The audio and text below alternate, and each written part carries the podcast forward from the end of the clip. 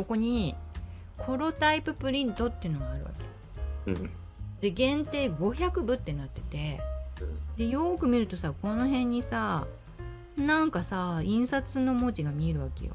うんうん、でこのもの自体にはサインとかないわけ。うんでこれ一体どういうものなのかなと思ってコロタイプっていうのをさあの調べてみたのね。うんそしたらね、まあ、確かにただの写真製版出版物の出版とはちょっと違って点とかほら出版物って画像ってさ点がこう網点が見えるじゃない。それが見えない方法があってこれはやっぱり金属とかガラスに観光液を塗ってそれで写真をこう観光させるわけ。うん。でそしてすり上げるからあのつぶつぶ点はなくってものすごくその版画のモノクロなんかをあの転写してそっくりっていうかそのまんまのもの同じものを作ることができる手法らしいんだよね。うんうんでそういうものを作ってる会社もたくさんあってたくさんというかあの日本でもいくつかあってでこれはえーとまたさっきのルーブルの版を使って造版してるものとはまた全然違うタイプなのよ。うんこれはうんいわばこう印刷物なんだよねどちらかというと写真を一旦撮ってからその写真から版をまた作り作る方法なの。うんでこの方法でね実はリトグラフなんかも結構作られてて日本画のさリトグラフなんかも新聞社なんかが例えばうん日本画の大家って呼ばれる人の作品例えば1枚200万とかで売ってた時期があってね。うんうんでも残念ながら私なんかから見るとそれは印刷物なんじゃないかなっていう写真から撮ってるだけなんじゃないかなっていうものもこう混ぜこぜになっちゃっててすごくこう紛らわしいものを高い値段で買っちゃってる人が今になってえー、ほ本当の版画じゃないんだってなっちゃってるわけよ。うん。うんまあそうだろうね。みんなそんなコロタイプが何なのかとかって調べずに買うだろうからね。ほとんど。そうなのよ。だからこれなんかもあのー注意書きがね書いてあったんだけどそこにうん長谷川清の銅版画作品をコロタイプで再現したものでこの1972年に作家の許可関与のもと千曲書房によって限定500部で制作されたものですって書いてあったの。うん。だからこの良好なコンディションだし綺麗な状態だなんでまあ今だと即決8,000円ですっていうものなの。杉村さんこういうの買う？うんどうだろうね。そもそも僕はあんまりえ ほぼほぼ絵を描った経験がないからあれだけど。すごい好きな作家がいてうん。いや8,000円で買えますよって言われたらちょっと考えるかな。そうだね。すごい好きで飾りたい絵だったら考える。うん。うん、要するにその本物とかじゃなく本物偽物とかあんまり関係なくうんなんていうのかなその飾って気持ちいい絵だろうなっていうやつだったら、うん。うん、その値段で売ってたら買うかもしれない。うん、そうなんだよね。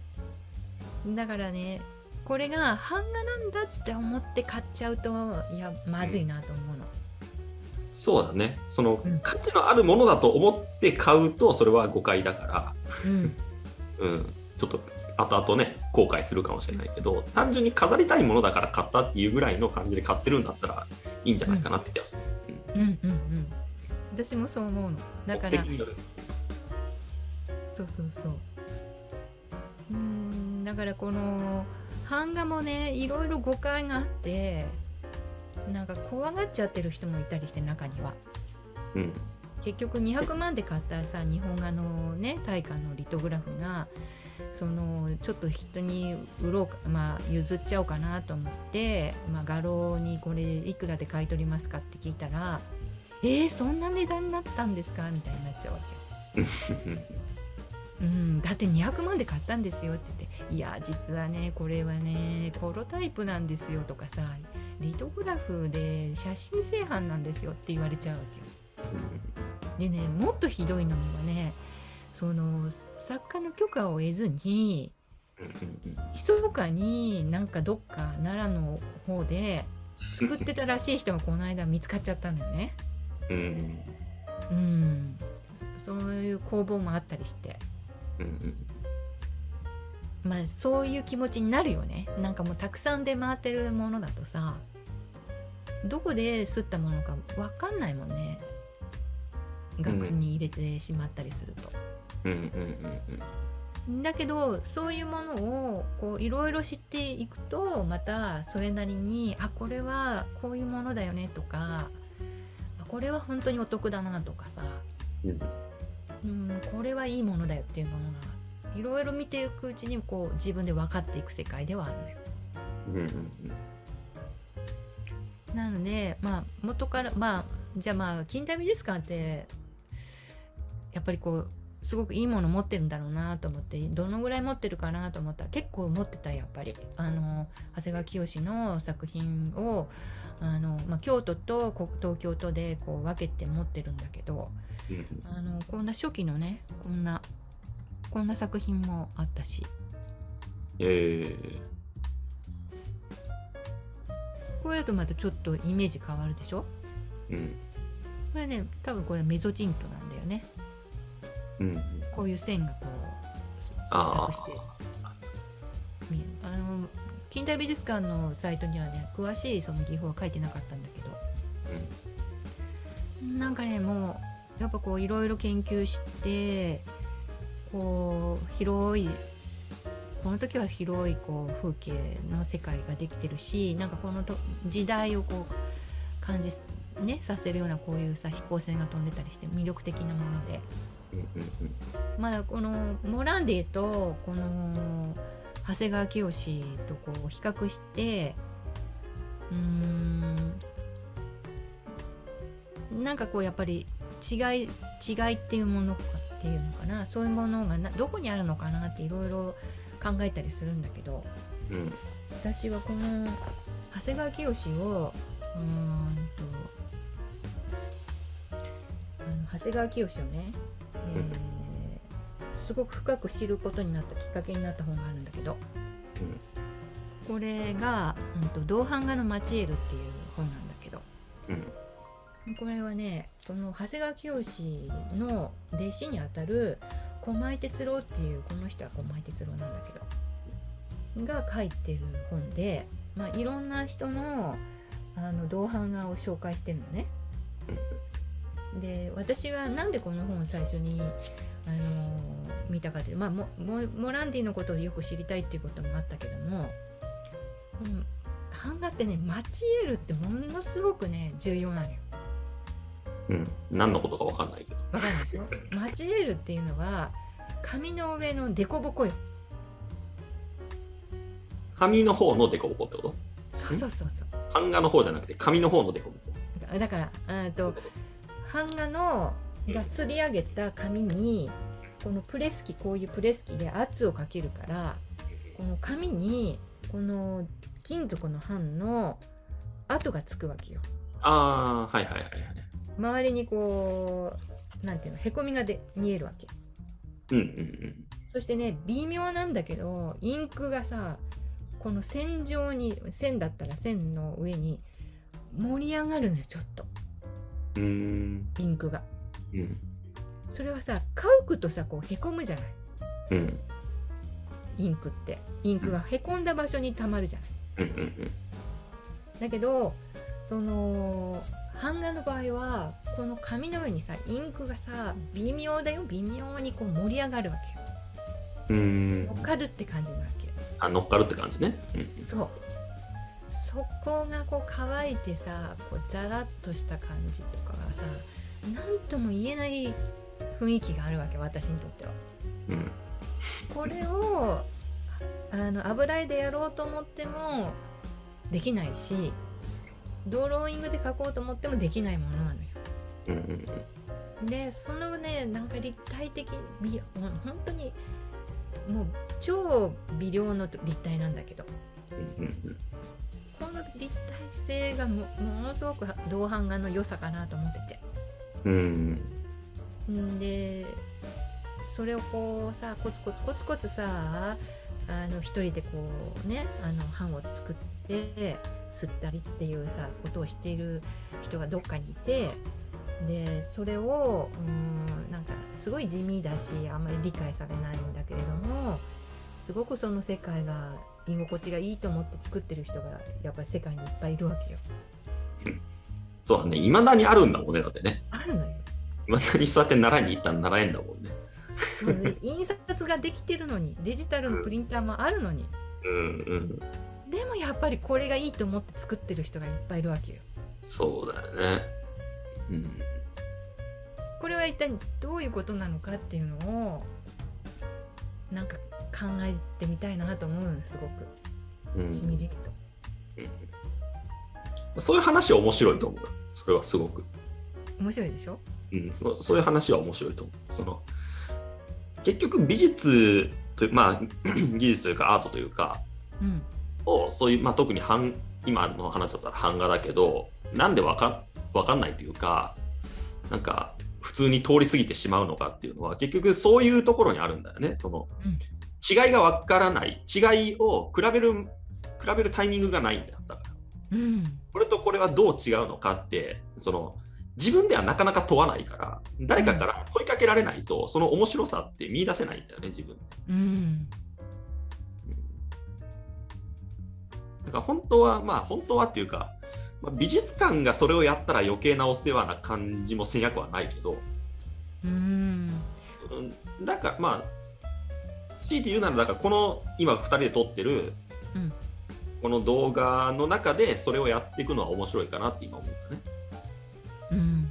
要するにこれとこれ比べてどう思いますかって言って、うんうん。これだけ見てたら全然なんともない絵なんだけどこっちと比べたらなんかここが全然違いますよねみたいな話をしていくのはすごくなんかそれは見てる人のためにもなるかなと思う。うんやっぱりねこの技法なんかはものすごくあるんだけど比べてみないとねその一つ一つの技法の違いとかさそうそうそうその良さというのがこう見えてこないのよどうしても。